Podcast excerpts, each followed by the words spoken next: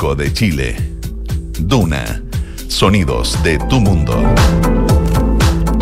Dos de la tarde con tres minutos. Muy buenas tardes, bienvenidas, bienvenidos a Santiago Adicto. Me imagino que los y las inviernistas hoy día están muy contentos con el día. Hace frío, anoche cayó agüita, hay más humedad en el aire.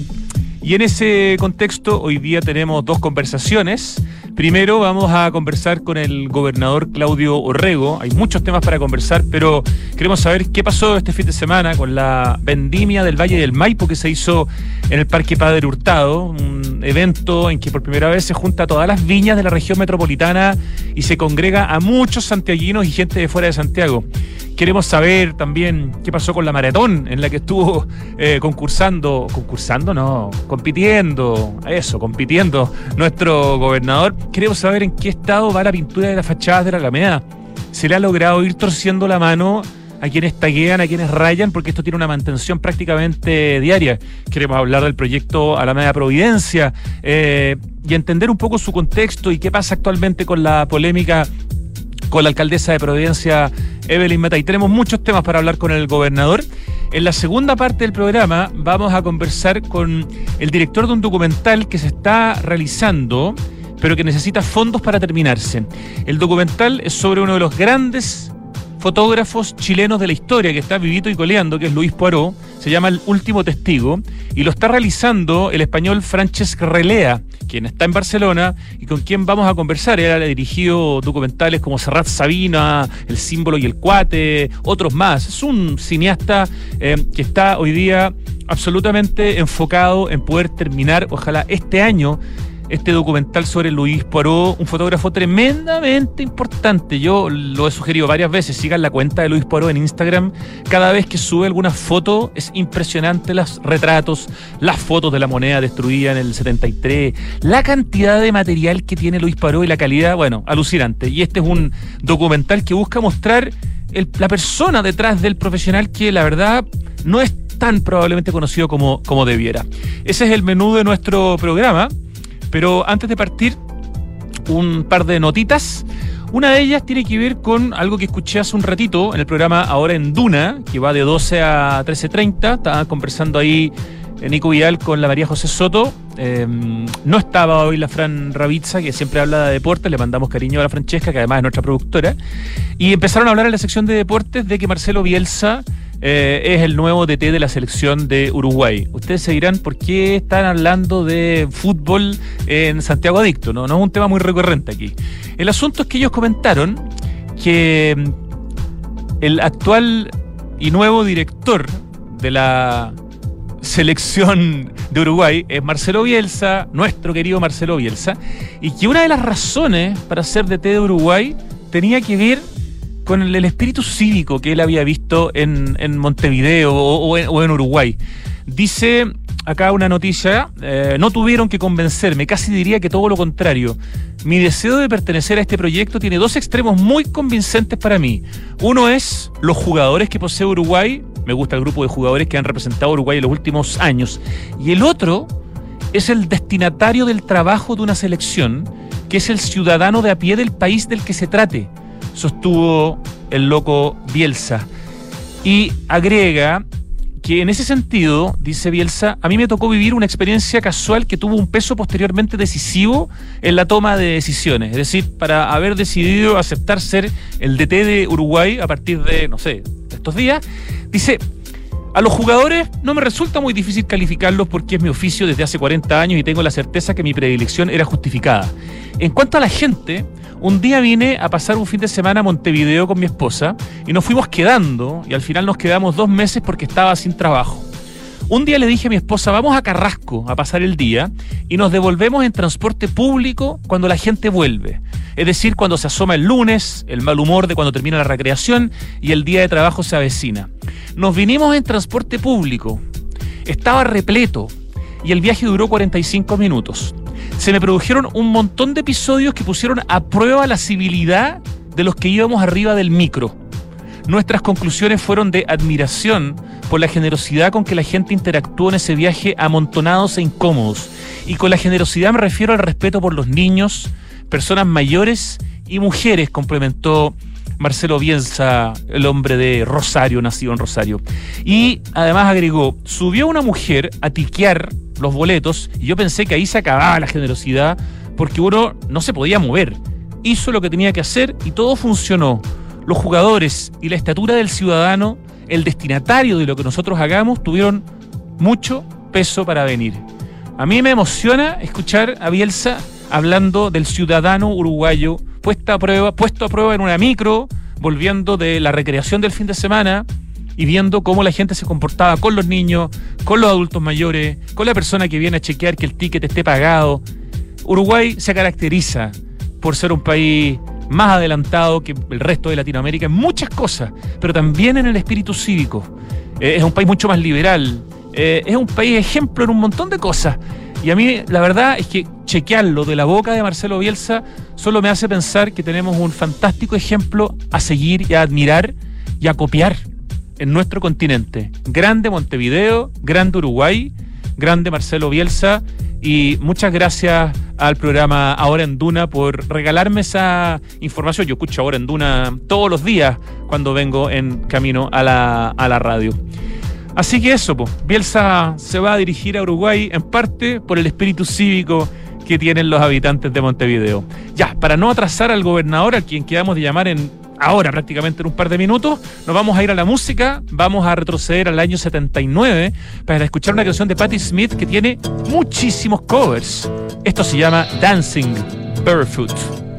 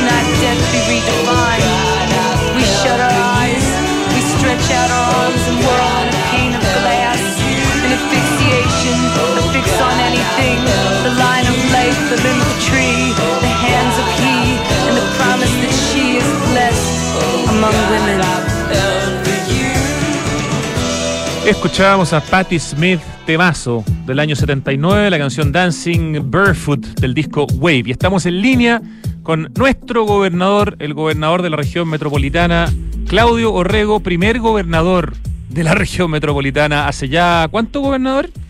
Un año y medio.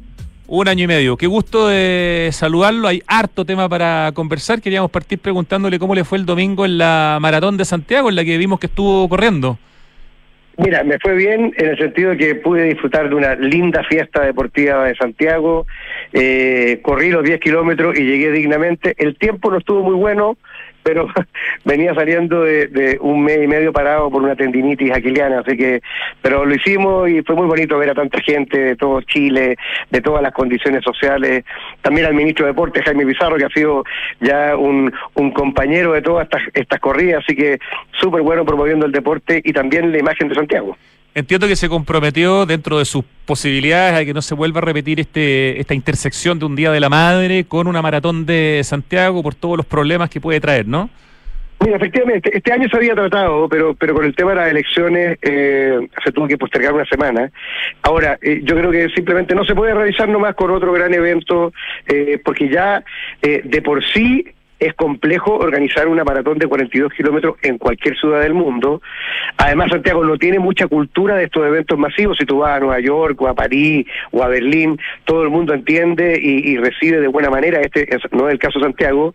Pero si a eso le agrega otro evento como el Día de la Madre, claro, es como una tormenta perfecta. Así que yo me comprometí con la gente, a pesar de que yo no autorizo esto, de hacer desde ya todas las gestiones para que no vuelva a ocurrir, primero.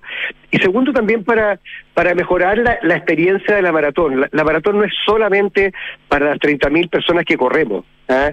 eh, no es solamente eh, para los familiares que nos van a apoyar es para la ciudad, es para posicionar a Santiago como un destino de eventos deportivos masivos, también culturales y, de otro tipo. Y en ese sentido tenemos que organizarla de manera tal de que la gente también se entusiasme a salir a las calles, apoyar a los deportistas, más que solamente reclamar por los cortes de tránsito. Eh, es un evento, como dice el gobernador, que, claro, puede posicionar a, Santiago internacionalmente. Y el sábado estuvo, bueno, esto fue viernes, sábado y domingo, pero el sábado lo vimos, según las fotos ahí en Instagram, en la vendimia, la vendimia Valle del Maipo, un, un evento que se hace por primera vez en Santiago, donde se juntan a todas las viñas del Valle del Maipo y que también es, podríamos decir, un evento de marca ciudad, quizás a nivel más local, para atraer a los santiaguinos y a la gente de nuestro país a que en Santiago se puede venir a celebrar el vino. ¿Cómo fue la experiencia de esta vendimia del Valle del Maipo en el Parque Padre Hurtado, organizado por el gobierno regional, de hecho? Mira, eh, eh, vengo saliendo en estos momentos del Consejo Regional, que tú sabes que tiene toda la diversidad política que tiene Chile. Eh, nunca habíamos tenido una iniciativa que fuera tan alabada por todos los sectores políticos, desde republicano hasta el Partido Comunista. O sea, teníamos, queríamos hacer una apuesta de un, de un gran evento que pudiera hacer tres cosas en una. Uno, promover el enoturismo. ¿ah? Santiago es la capital del mundo que tiene más viñas, son 60 viñas, pero la gente no sabe que puede degustar del vino y, hacer de esto también una experiencia turística tanto nacional como internacional. Segundo, generar un espacio de recreación sano, esta es una actividad gratuita, en la cual participaron cerca de 70.000 personas de las 52 comunas de la región metropolitana. De hecho, tuvimos eh, 34 stands de municipios, además de muchos emprendedores y, por supuesto, 30 viñas. Y en tercer lugar, lo que tú dices, Rodrigo, que, que, algo que a ti y a mí nos apasiona mucho, es cómo vamos posicionando Santiago con una identidad de ciudad. El Valle del Maipo es de toda la región metropolitana, de toda la ciudad de Santiago, no es de una comuna o de otra, ¿ah? no es solo del mundo rural. Y en ese sentido, creo que poder establecer esta fiesta, que ya existía en Colchagua, en Curicó y en, en Casablanca, y para qué decirte en Mendoza, que lleva 60 años haciendo vendimia, es una manera también de poner a Santiago en el mapa eh, de los grandes eventos, eh, si tú quieres, turísticos y en este caso a más vinculado para un gran embajador de Chile como es el vino. Así que por donde se le mire, un éxito total, las viñas chicas lo vendieron todo, eh, los emprendedores también, la gente quedó feliz y yo creo que dejamos instalado, de hecho hoy día se aprobó como políticamente en el Consejo que se va a hacer una nueva versión el próximo año y con esto queremos inaugurar una tradición linda como es la vendimia del Valle del Maipo en nuestra ciudad. Buenísimo, de verdad, felicitaciones. Creo que es un evento inédito y que uno se sorprende que no se haya hecho antes, pero bueno, llegó el momento y ojalá se transforme en una tradición, gobernador. Eh, Pasemos al, tema mm, que le interesa a mucha gente eh, por la coyuntura, que es el tema de la media providencia. Quería partir preguntándole por la pintura de las fachadas.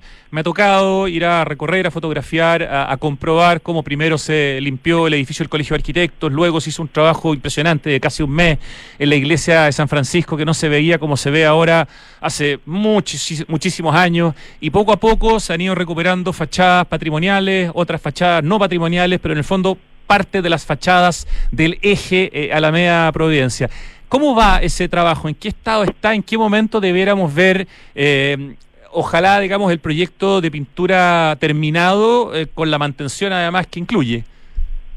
Mira, a ver, primero que todo yo creo que es muy importante como lo haces tú, que es, que es poner de alguna manera este proyecto en un contexto. ¿no? Este no es un proyecto de limpieza, este es un proyecto de renovación del principal eje vial y peatonal de Santiago y probablemente de Chile. O sea, por ahí pasan dos millones de personas todos los días eh, y este es uno de los cinco componentes que tiene este proyecto. Ahora, creo que no nos equivocamos, Rodrigo, cuando elegimos este como el principal y el primer componente que íbamos a hacer. O sea, el solo hecho de limpiar de eh, eh, las fachadas de todo el eje, eh, que ya llevamos un 48%, o sea, tenemos cinco meses para hacerlo y ya en dos meses llevamos el 48% eh, de avance.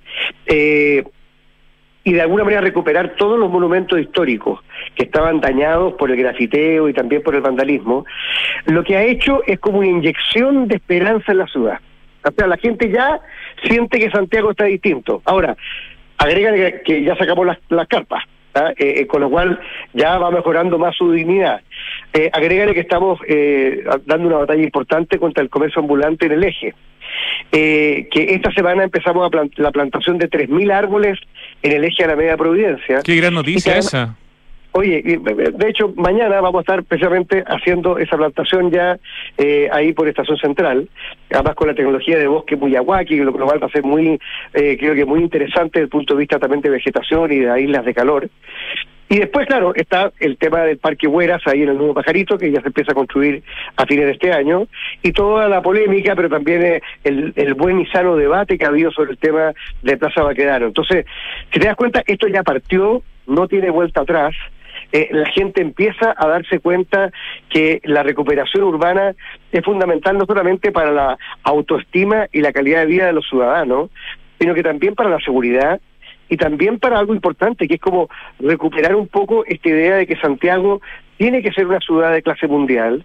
Se nos vienen los panamericanos a fin de año y como todo eh, huésped tiene que tener la casa en orden y la casa lo más limpia posible, que es lo que estamos haciendo. Así que súper contento, ojo, estamos lejos de haber llegado a la meta, pero la gente ya empieza a ver algunos frutos, de, eh, como decir, brotes verdes ¿ah? de este de este gran proyecto que, que aspira a cambiarle la cara al corazón de Santiago y, como digo yo, a recuperar el alma de Santiago también. Ha sido fundamental, gobernador, que junto con la pintura de las fachadas, que es parte de este gran proyecto, ¿no es cierto?, de Eje a la Media Providencia, se ha hecho una mantención constante, máximo a las 48 horas, cualquier rayado está eh, nuevamente limpio. ¿Hay algún número, alguna estadística que diga que quienes rayan se están cansando en esta especie de gallito, ¿no? Que hace quien limpia versus quien raya, que un día dice ya, sabéis que rayo y me borran, rayo y me borran, me canso y me voy a otra parte, porque finalmente igual se va a ir probablemente a otra parte. Pero ¿hay algún tipo de, indicador que diga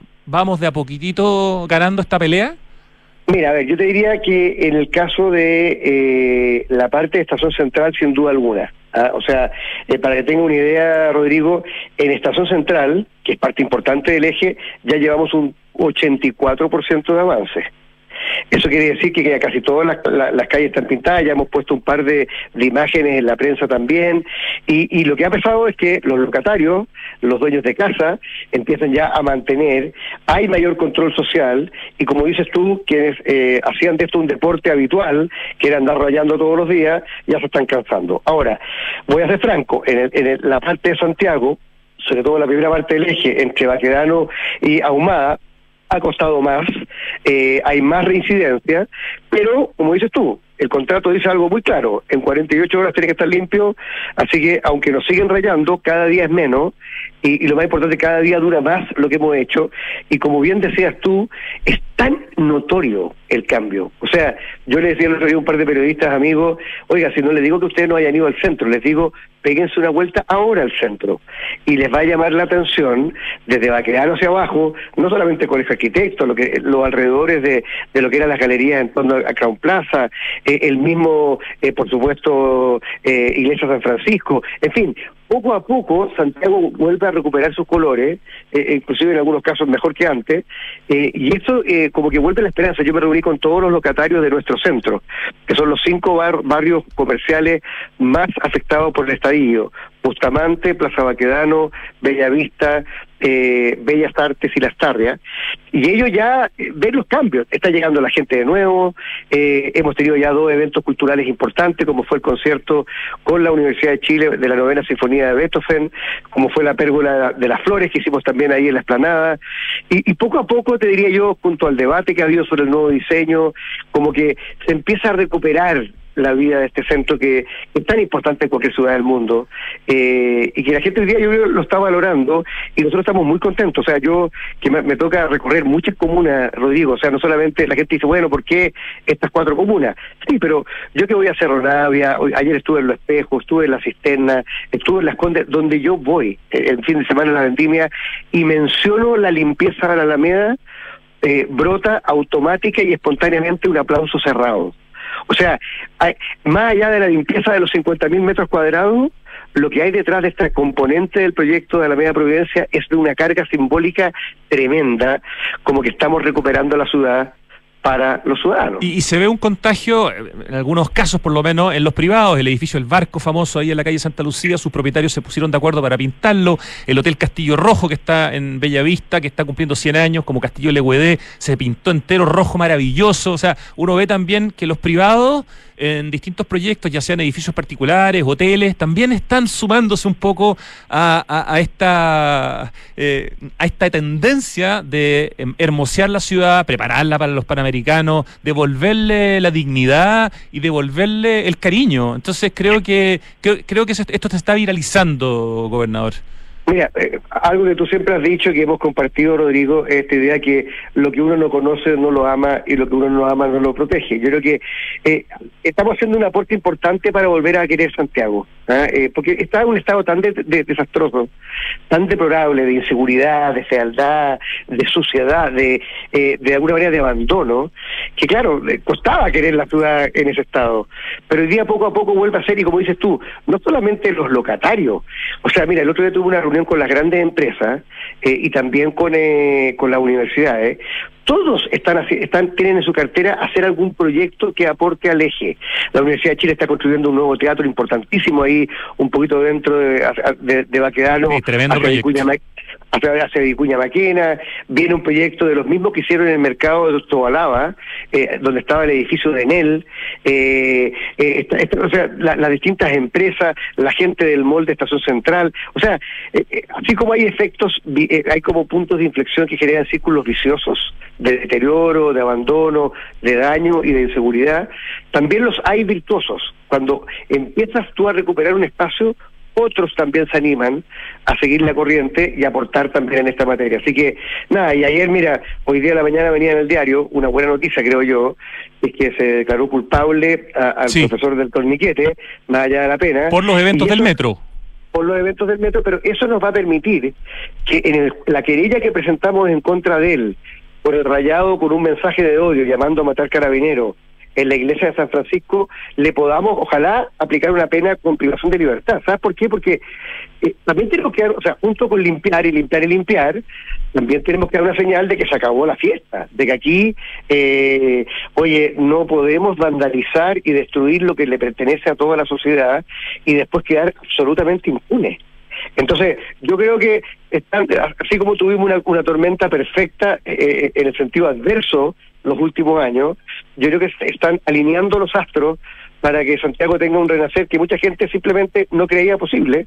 Y yo creo que poco a poco, sumado a los panamericanos, sumado a estas obras que estamos haciendo, sumado a las nuevas líneas del metro, a los proyectos de distintas instituciones, va haciendo realidad. Y creo que cosas como la de la vendimia, que, que, aunque no está ahí en el eje de la media providencia, también como que empieza como a recuperar la autoestima de la ciudad. Podemos hacer eventos de clase mundial, la gente puede venir a Chile así como va a otros lugares del mundo, y creo que es una buena noticia para Santiago, de verdad.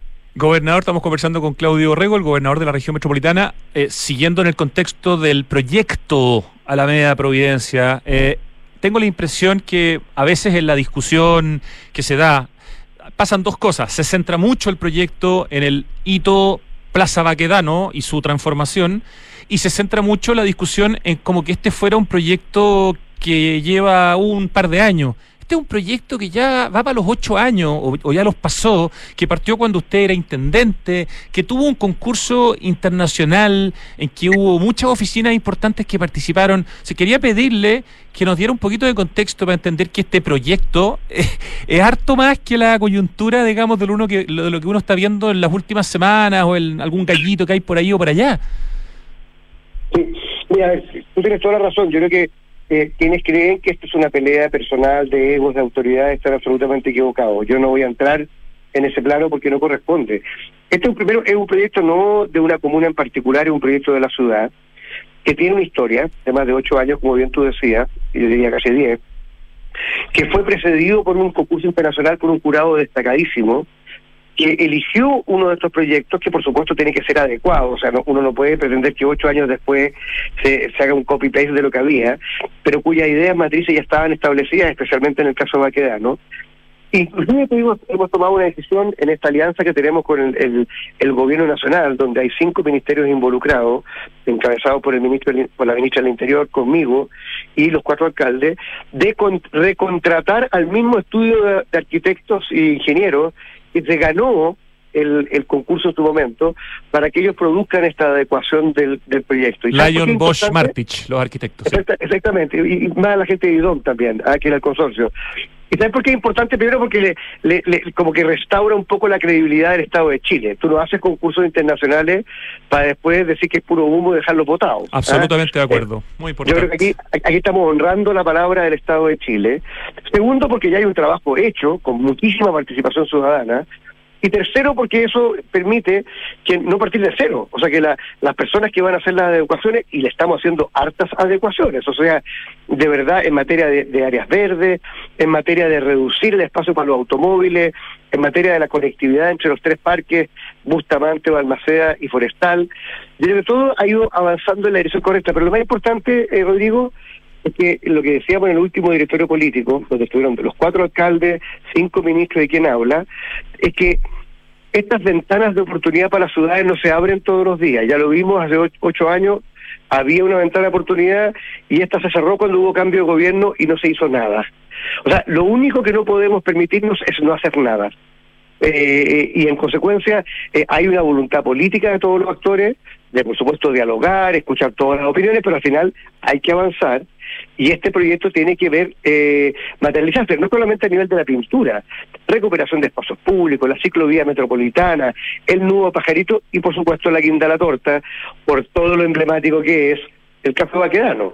Pero como bien tú decías, este no es un, proyecto de una persona, este es un proyecto de la ciudad, eh, donde han habido muchos expertos y también ciudadanos comunes de a pie que han participado para que eh, lo que era más bien un espacio público eh, vinculado a los autos, porque es lo que es, nadie va a pasear a Plaza Italia, me refiero al, a la parte ornamental en torno al monumento eh, o el ex monumento Baquedano con los niños. De hecho, no hay ni un cruce peatonal. O sea, cruzar a la Plaza Baquedano, ah, que en realidad es una rotonda, es, muy difícil y es peligroso.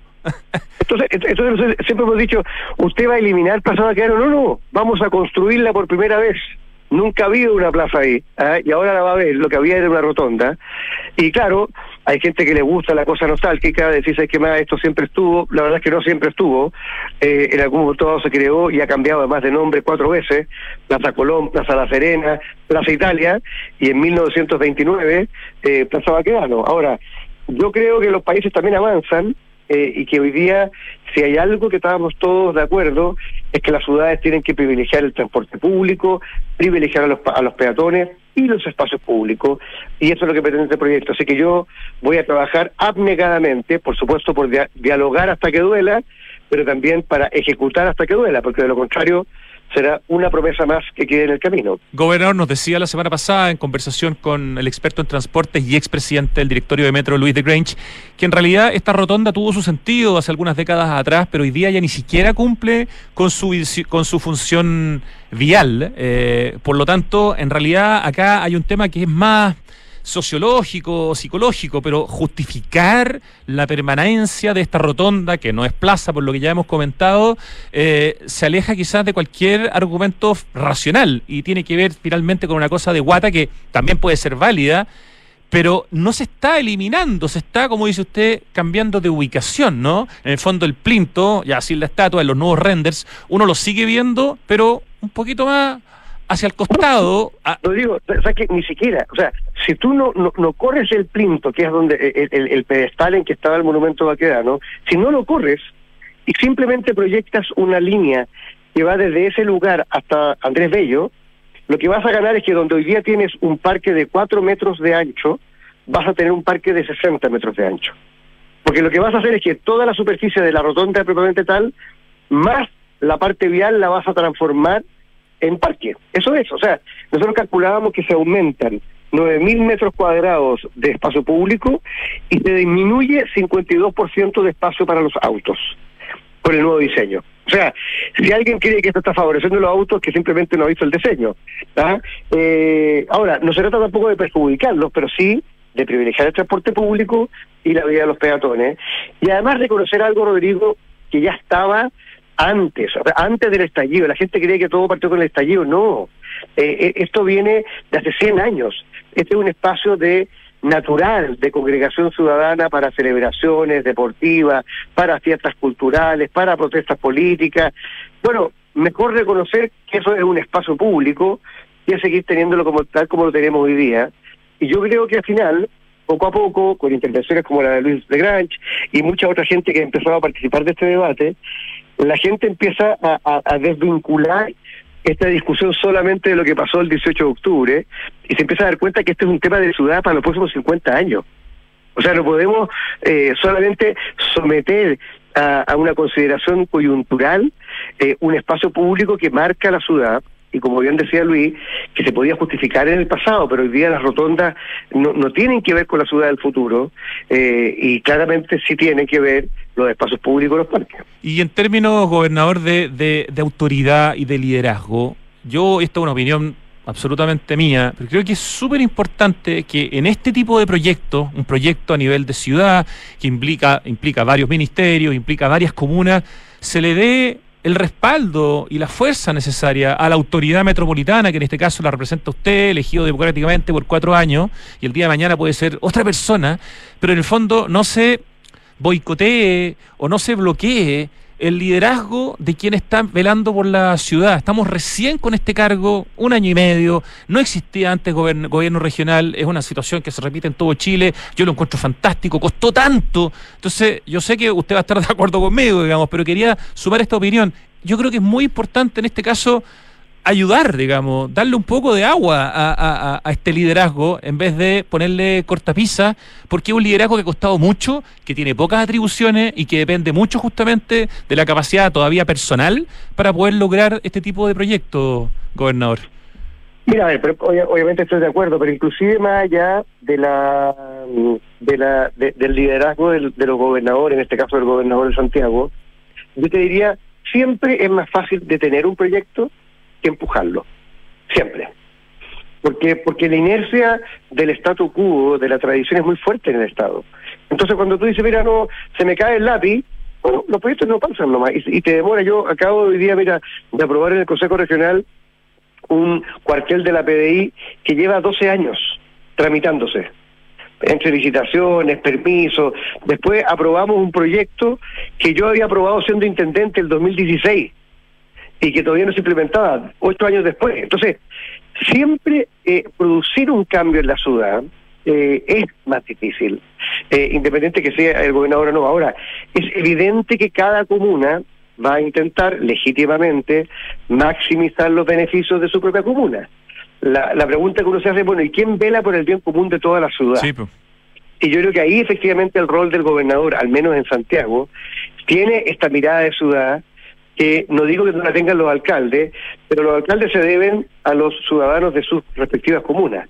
Yo me debo a los habitantes de todo Santiago y ese es el bien común que queremos que prevalezca, por supuesto siempre dialogando y escuchando. De hecho, este es un proyecto que ha sido muy mejorado por el por el municipio de Providencia. Es, distinto al, original, en el sentido que ha tenido modificaciones. Aquí no somos no somos unos, unos testarudos, secados y mucho menos autoritarios que decimos esto es lo que es y no, no se admite modificación. O sea, de partida, perdón, se le, se le sacó el corredor de buses, lo cual hizo bajar además el presupuesto del proyecto en varias decenas de millones de dólares. Y después se pidió que no, no hubiera una, una, una, línea de autos particulares que bajara por Merced, también se hizo. Eh, que se eliminara una línea de autos en Providencia, sobre todo del oriente al poniente, también se hizo. O sea, aquí se ha modificado el proyecto, aquí no, no, somos obtusos, pero al final del día, eh, la pregunta es, ¿Quién decide un proyecto que es para toda la ciudad? ¿Una comuna en particular o la ciudad entera? Y eso es lo que está de alguna manera detrás de este proyecto. Y yo honestamente creo que con buena voluntad, como la que hubo en el último directorio político, con buen diálogo, con aportes también de los técnicos, se avanza. Y yo tengo toda la esperanza que este proyecto, a diferencia hace ocho años, cuando estuvo a punto de ver la luz, pero después se truncó, eh, ahora sí que sí, eh, porque de alguna manera la ciudad también lo necesita. ¿eh? Esto no es solamente eh, un par de expertos, urbanistas o arquitectos volados que quieren hacer algo distinto en la ciudad. La ciudad nos pide a gritos que la transformemos y la recuperemos para bien. Y eso es lo que estamos haciendo, con ayuda de mucha gente. Cortito finalmente, para, no quitarle más tiempo, gobernador, hoy día es el día del reciclaje y ustedes han lanzado como gobierno regional un programa que se llama Nos compostamos bien por un Santiago limpio y sustentable. Están ofreciendo una cantidad importante de composteras para las 52 comunas de la región metropolitana. No sé qué le gustaría comentar al respecto, digamos, además de informarlo, quizás cómo la gente puede participar para poder ganarse de alguna manera una compostera para hacer de este mundo un mundo un poquito más sustentable partiendo por la propia casa, ¿no? O el departamento. Mira, una de las cosas que, yo he planteado siempre es que tenemos que pasar de los diagnósticos y de los lindos discursos a las acciones concretas, tanto colectivas como individuales. ¿ah? Yo creo que efectivamente la conciencia ambiental ha cambiado mucho en Santiago, pero el comportamiento no. O sea, si tú miras cualquier bolsa de basura, Rodrigo, que es el principal costo además municipal, la recolección, el traslado y el depósito final de basura en relleno sanitario eh, representa del 12 al 14% de los presupuestos municipales. O sea, es mucha plata. ¿eh? Y además eh, estamos produciendo una cosa que no tiene sentido, que es que estamos el 50% de la bolsa de basura es residuo orgánico que por venir de la naturaleza podría perfectamente volver a la naturaleza generando un bien, una suerte de economía circular, un, un ciclo natural. Pero claro, la gente no sabe, eh, o si lo sabe no, tiene cómo hacerlo, entonces mete todos los residuos orgánicos de, las, de los vegetales, las cáscaras de huevo, etcétera, y los manda al relleno sanitario cuando podría estar haciendo algo distinto. ¿Qué estamos haciendo ahora? Un plan piloto en que estamos regalando 7.000 composteras, tanto para casas como para... Mm, para departamento. La gente puede postular en gobiernosantiago.cl o en noscompostamosbien.cl. Y lo interesante es que este es un proyecto que le lleva capacitación, le lleva acompañamiento y le lleva documentación. Queremos aprender con la gente que va a ocupar este, esta, compostera eh, cuáles son los problemas, cuáles son las oportunidades, cuáles son los casos que mejor funcionan para después hacer un programa aún más masivo en toda la región, porque como tú sabes, estas composteras lo que hacen es tomar lo orgánico y en vez de mandarlo a enterrar a 100 kilómetros de distancia, lo que hace que lo transforma en humus y en, y ¿cómo se llama?, y en compost que permite fertilizar las plantas, el jardín o un huerto familiar o un huerto comunitario o la plaza de la esquina. O sea, es como hacernos cargo a escala individual o microcomunal, microbarrial, de un problema que es general, y eso va a ir acompañado también de otras mil composteras para organizaciones, es decir, eh, juntas de vecinos, colegios, iglesias, que van a poder postular también a estas composteras gratis. ¿Para qué? Para hacer el mismo trabajo, pero ya a nivel colectivo. Buen nombre además, ¿ah? nos compostamos bien, excelente proyecto. Muchísimas gracias, gobernador Claudio Orrego, por ponernos al día con algunos de los temas, de los muchísimos que se manejan desde el gobierno regional. Le mandamos un abrazo aquí desde Santiago Adicto en Radio Duna. Un abrazo a Santiago Adicto y a todos los Santiago Adictos que hay en nuestra ciudad. Gracias, don Claudio Orrego. Abrazos, chao. Chao, nos vamos al corte y a la vuelta vamos a conversar sobre un documental que se está realizando sobre el tremendo fotógrafo Luis Poirot. Ya volvemos.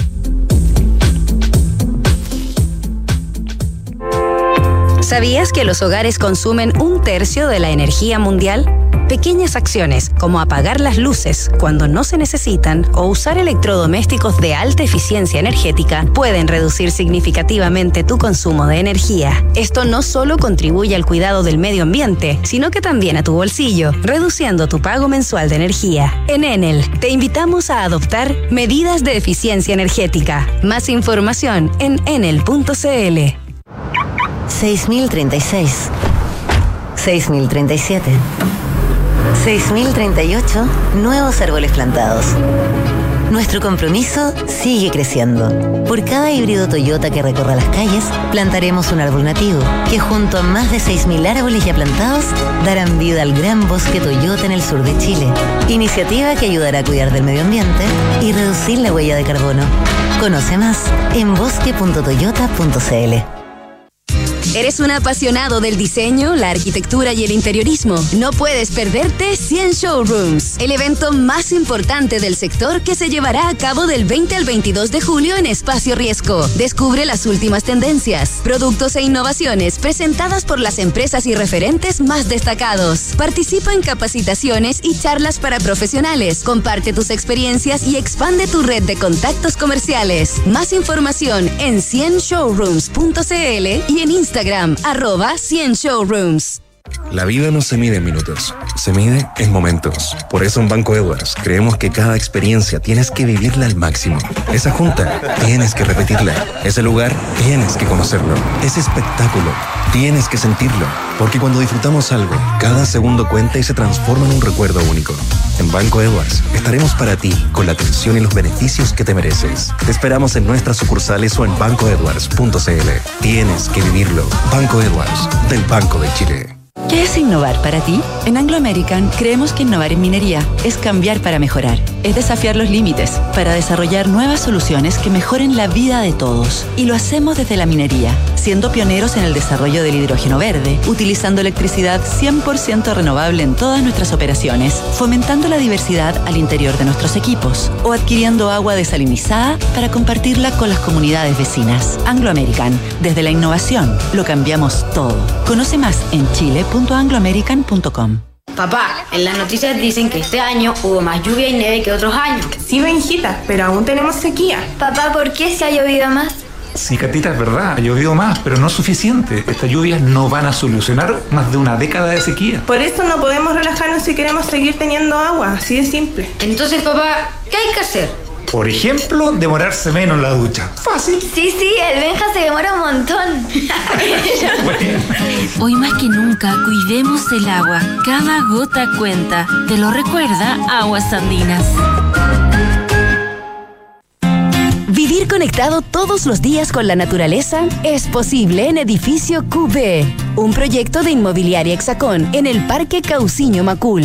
Edificio QB es toda una experiencia, con una propuesta estética moderna, enfocada en la vida social y familiar, con departamentos de 2, 3 y 4 dormitorios. Conoce más en www.exacon.cl. ¿Cómo simplificas y disfrutas la vida? Comprando por internet y retirando en un click and collect a la pasada de la pega. Que la mejor carne para asado me llegue a la casa mientras preparo el aperitivo. Reencantándome con los espacios a través de pequeños cambios. Una planta nueva nunca está de más. Pagando con descuento en restaurantes desde mi celular. Además, punto punto. Todas estas personas se encuentran en Falabella y sus marcas Sodimac, Totus, Mall Plaza, Falabella, Banco Falabella y FPI, un partner para sus proyectos. Estamos de vuelta, Santiago Adicto, 2 de la tarde con 47 minutos. Estamos intentando comunicarnos con el director de un documental sobre Luis Poirot, este destacadísimo fotógrafo chileno, inmenso fotógrafo chileno. El documental se llama El último testigo, pero necesita apoyo eh, monetario para que se pueda terminar de grabar. De hecho, hay una campaña de crowdfunding que está en Kickstarter, que es probablemente la más famosa de, los sitios de crowdfunding, donde uno se mete a Kickstarter y busca el último testigo. Y de hecho, si uno aporta, depende del aporte, puede ser em, desde un aporte sin recompensa, un libro de Luis Poirot autografiado por él, una fotografía original del artista e incluso, dependiendo del aporte, uno puede ser reconocido como director ejecutivo de este documental.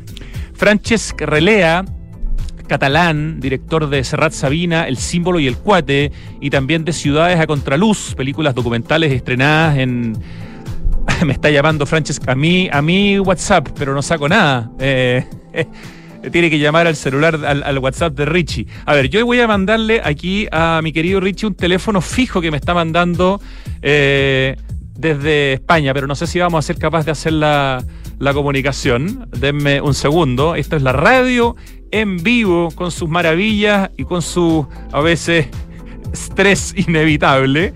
Eh, Así que les estaba contando que Francesc Relea es el director eh, de este documental sobre Luis Paró. Ya cuenta con más de 60 patrocinadores y la idea es ojalá dejar plasmado el legado de este fotógrafo chileno, quien logró evitar, después de las fotos que hizo durante todo el gobierno de la UP, que en septiembre del 73 fueran eliminados sus archivos, escondiendo sus negativos y eh, distribuyéndolos en sobres entre amigos y familiares y con la colaboración de la Embajada de Francia los pudo camuflar y los pudo poner a salvo lejos de Chile. Por eso hay fotos que son muy importantes del periodo de Allende, como la visita de Fiel Castro a Chile, el mismo bombardeo de la moneda, que son fotos impresionantes de Luis Paró. Pero Luis Paró además es un retratista extraordinario, tiene un Instagram que nuevamente se lo recomiendo, es tal cual, Luis Poirot. Eh, es maravilloso su, Instagram, las fotos que sube de distintos personajes de importancia a nivel mundial, autoridades políticas, actores eh, y gente, digamos, que ya murió hace muchísimo tiempo, tienen un valor gigantesco.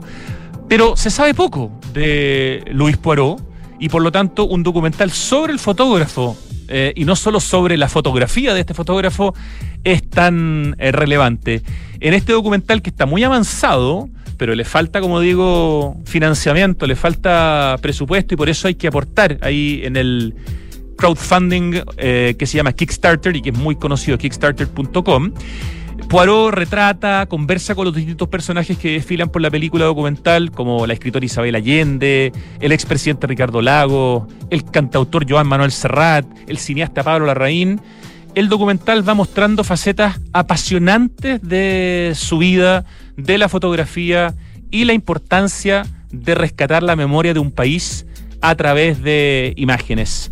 Em, creo que por lo menos con este comentario hemos logrado lo más importante eh, a destacar de lo que queríamos conversar. Un documental sobre un hombre que admiramos profundamente, lo hemos entrevistado de hecho en alguna oportunidad, puede ser una buena oportunidad para volver a conversar, pero claro, la idea era en el fondo conocer la visión del director del documental, Francesc Relea, que espero con nuestra ayuda y con la de las personas que nos están escuchando, están escuchando eh, y si se ponen, digamos, con el crowdfunding, se pueda lograr terminar el documental. Hasta el 26 de mayo hay tiempo para poder apoyar en esta plataforma de crowdfunding y va pasadito el 50%, pero le queda todavía el cuarenta y tantos por ciento, por lo tanto eh, no se puede todavía declarar absolutamente exitoso el proyecto de financiamiento.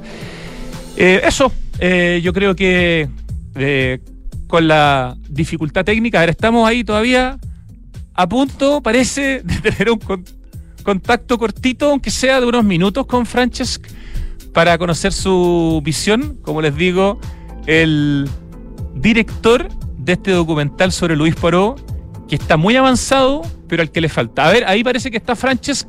Hola, Francesc. Hola, ¿qué tal? Bien. Uy, gran, gracias a todo nuestro equipo ahí. Vino hasta la directora a, apoyarnos, Kike, Max, con Richie y todos trabajando para que pudiéramos contactarnos contigo. Eh, un gusto, Frances. Eh, te mandamos un abrazo aquí desde Santiago de Chile. Igualmente para vosotros, un gusto también hablar con vosotros. La verdad que se me ha complicado un poquito también la tarde y estoy en un lugar que igual que es exterior y no sé cómo se va a oír, pero bueno, digámoslo.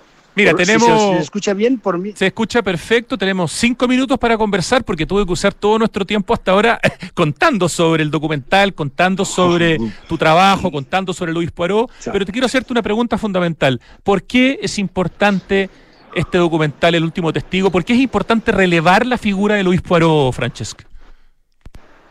Bueno, yo creo que es importante por varias razones. La primera, porque es un fotógrafo que con una trayectoria de más de 50 años, en el cual eh, en la, en la cual, digamos, la memoria ha sido el eje fundamental de esa, de esa trayectoria de su trabajo, y a pesar de ello, yo creo que es poco conocido. No solamente es conocido en Chile, pero ni, ni tanto, Ni tanto. y luego creo que en el re- y luego creo que en el resto de, de América Latina y en- ni en España, que donde vivió 10 años. Entonces, esta es una primera razón, o sea, dar a conocer, digamos, la obra y la, y la trayectoria de este, de este fotógrafo que a los 82 años sigue al pie del cañón, sigue en activo. Y luego, porque bueno, creo que es una manera de entender la fotografía que, que todavía que hay que, que hay que reivindicar en la fotografía analógica, la fotografía en blanco y negro y la fotografía que tiene un, un sentido, un sentido de, de, de- de recuerdo, de, de, de- recordar lo que ha pasado para no repetir errores en el, en el futuro. ¿no? O sea, creo que es- solamente ya por eso merece la pena. ¿Tú consideras que el archivo de Luis Poirot es un archivo que tiene importancia, bueno, para Chile, quizás para el mundo también por parte de los procesos políticos que ha fotografiado? que en el fondo hay una relevancia muy importante en el archivo de Luis Poirot y por lo tanto también qué bonito sería que conociéramos más al hombre detrás de estas imágenes, de estos retratos, de este tremendo archivo que ha acumulado durante, no sé, más de 60 años de carrera. Seguro, seguro, porque además es un archivo, como tú dices, de un, de un valor extraordinario y además un valor que, que- se, se duplica cuando uno ah, conoce cómo, cómo, se cómo, cómo ha sobrevivido este, este archivo, cómo lo pudo rescatar, sobre todo una- la- la- parte quizá más valiosa desde, el punto, desde un punto de vista histórico, que es todas las fotografías de la época de la Unidad Popular, que él pudo salvar después del golpe gracias a la, a la actuación de, la, de la embajada francesa, ¿no? Entonces que él, este- estas fotografías las pudo él recuperar en su exilio en, en París. Entonces me parece que es, es fundamental y sobre todo viendo cómo está eh, cómo está ese archivo, en qué condiciones. O sea, yo lo he visto y literalmente está en cajas, en cajas de, de- de cartón que las tiene repartidas entre su casa, entre el, el estudio donde él da talleres de fotografía. Entonces, me parece que requeriría de que, no sé, una fundación, un museo de la fotografía, algún, que los poderes públicos también tomaran alguna iniciativa para, para recuperar y sobre todo para preservar este archivo. Absolutamente de acuerdo contigo. Ahora, respecto del documental, hay una campaña, ¿cierto?, en Kickstarter eh, para que el último testigo se pueda terminar de financiar. Eh, ¿Cómo va? Y porque quedan solamente nueve días para poder patrocinar y apoyar este proyecto. Entiendo que pasaron el 50%, pero les queda prácticamente la mitad, ¿no? Es correcto, es correcto. Bueno, nosotros decidimos convocar esta campaña de crowdfunding porque queríamos terminar el documental este año que es el año que se cumplen 50 años de- del golpe, y aunque no es un documental sobre el golpe, sí que creo que era, eh, sería muy importante por poderlo estrenar, digamos, en, en el curso de este año, por la labor que él tuvo en, en Luis Poirot en, en la época, digamos, ah, pre- precedente de- de, mm, del, del golpe. Entonces hemos, eh, hemos convocado esa campaña de crowdfunding, que es una campaña de micromecenazgo, llevamos el un poquito más del 50%, creo que el- la- la- los últimos nueve días van a ser trascendentales, estamos haciendo una campaña lo más intensa posible a través de, de redes sociales y to- por, por todas las vías, prensa, etcétera, ustedes nos están ayudando Por supuesto. con, con esta, con esta entrevista. Pero déjame decir una cosa que yo me he sorprendido un poco, porque si hago balance a, a esta, a en la altura que estamos ahora del crowdfunding, del 50 y pico por ciento que hemos conseguido, yo te diría que un 75-80% de las aportaciones sin- en cuanto a monto vienen de España y no de Chile. Ah, A mí, mm, yo, yo espero que estos últimos nueve días Chile mm, despegue, porque claro, creo que es aquí donde debería, digamos, a ver, donde es reconocido, conocido y admirado. Pero algo, algo está fallando y no será porque mi- nuestro coproductor aquí en Chile no esté trabajando y estemos ah, eh, esforzándonos para conseguirlo, ¿no? Pero bueno, desde aquí hago un, un llamado a toda aquella gente que, que admira y respeta y le interesa el trabajo de Luis Poirot, pues por poder a- a- ayudar o colaborar de alguna manera en esa campaña. Desde 20 euros eh, se puede colaborar y hasta 5.000 euros y uno queda ahí como productor ejecutivo. Hay distintas opciones, hay distintos regalos en el fondo para los distintos aportes, pero pucha que sería importante, por una parte, conseguir el 100%, pero por otro lado, pucha que sería importante, de alguna manera, no sé, que el Estado de Chile eh, o alguna institución privada pudiera aportar lo que falta para que el documental se pueda hacer de un hombre tan importante en nuestra historia y que además está vivo y qué importante es hacerle este reconocimiento con un documental en vida, Francesc. Totalmente, porque como te has dicho, a ver, ha, ha habido y hay grandes documentales sobre fotógrafos. Bueno, yo recuerdo que hay un, un gran documental sobre Sergio Larraín. Sí, claro. Pero claro, digamos, pero ya no vive, ¿no? Y, y, la, y quizá el, el valor también que, que tiene ese documental es poderlo hacer todavía con Luis Poirot en vida. Eh, a ver, no nos engañemos, tiene 82 años y, bueno, pues la salud también un poco delicada, ¿no? Entonces, creo que es, es mm, merece, merece, merece la pena, digamos, no solamente Poirot, sino la fotografía y Chile, digamos, que este trabajo pueda llevarse a buen término. Francesc Relea, eh, felicitaciones por este trabajo que estás haciendo. Yo asumo que aunque no se logre juntar el, el, presupuesto y si no logra salir este año el documental, terminará saliendo tarde o temprano porque está bastante avanzado. Así que esperamos la próxima vez estar conversando contigo ojalá lo antes posible, cuando ya el documental exista. Qué bueno que lo estás haciendo, qué bueno que le des el valor a Luis Paró, que es un inmenso profesional de la Cámara, y te mandamos las felicitaciones, el abrazo desde Chile, y por supuesto invocamos eh, a nuestros connacionales, a nuestros compatriotas, a que se pongan en Kickstarter en El Último Testigo. Queda poco, eh, quedan nueve días, pero todavía se puede llegar al 100%, Francesca. Muchas gracias a vosotros, de verdad. Y yo creo que el, el, apoyo que nos estáis dando, como los otros medios que también nos están brindando, es, es fundamental y yo estoy seguro que lo vamos a conseguir. O sea que creo que eh, a, final, a finales de este año podemos, podremos presentar el último testigo en Chile. Maravilloso, Francesca. Mandamos un gran abrazo desde Santiago de Chile. Otro para vosotros desde Barcelona. ¿eh? Encantado de hablar con vosotros. Chao, mucha suerte. Chao, chao. Y lo logramos, ¿ah? Qué grande, Richie. Conversamos con Francesc Relea. Vamos al acertijo musical. Son las 3 de la tarde ya. Oh, qué buena canción. Uy, no me, no me, apareció el tiro la información en la cabeza, pero ya, va a aparecer, tiene que aparecer. Oye, te cuento que la capital de los sabores, SOC Santiago Open está que arde. Toma nota. En mayo hay 2 por 1 en la carta de tragos desde las 6 de la tarde. Hay 40% de descuento todos los jueves en los restaurantes Papachos y el Bodegón. Y además hay estacionamiento liberado por compras sobre 20 mil pesos. ¿Qué mejor? Santiago Open Gourmet SOC, capital de los sabores exclusivo en Open Kennedy, un espacio desde el cual hemos transmitido muchas veces en vivo y en directo. Invertir hoy es una excelente opción y en Inmobiliaria Hexacón te entregan la mejor asesoría para que puedas rentabilizar tu futuro. Cotiza hoy y compra departamentos con una excelente ubicación y plusvalía, algo característico de Hexacón.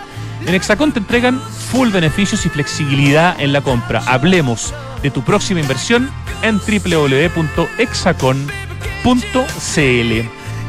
¿Sabías que Toyota planta un árbol por cada híbrido que recorre las calles? ¿Las calles de nuestro país?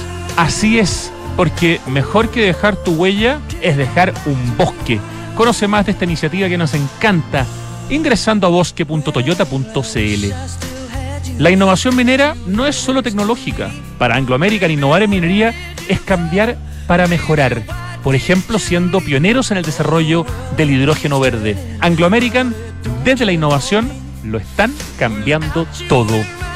Y te cuento que en Enel buscan cuidarte y mantener tu suministro continuo. Por eso, si sabes de hurto de cables que haya generado corte de electricidad en tu barrio, lo puedes denunciar de manera anónima al 606-960000. Ayúdanos a evitar esta práctica ilegal y a mantenernos seguros. Enel. Ya, por lo menos me acordé del nombre de la canción. Es una pura palabra la- la- el nombre de la canción, ¿sí no? Like a- Ya, ok. O tres. ¿Dos nomás? No, se me falta una, pero bueno. Pero me voy acercando. Oye, eh, este 2023 el mundo del diseño y la arquitectura se vuelven a reunir en 100 showrooms.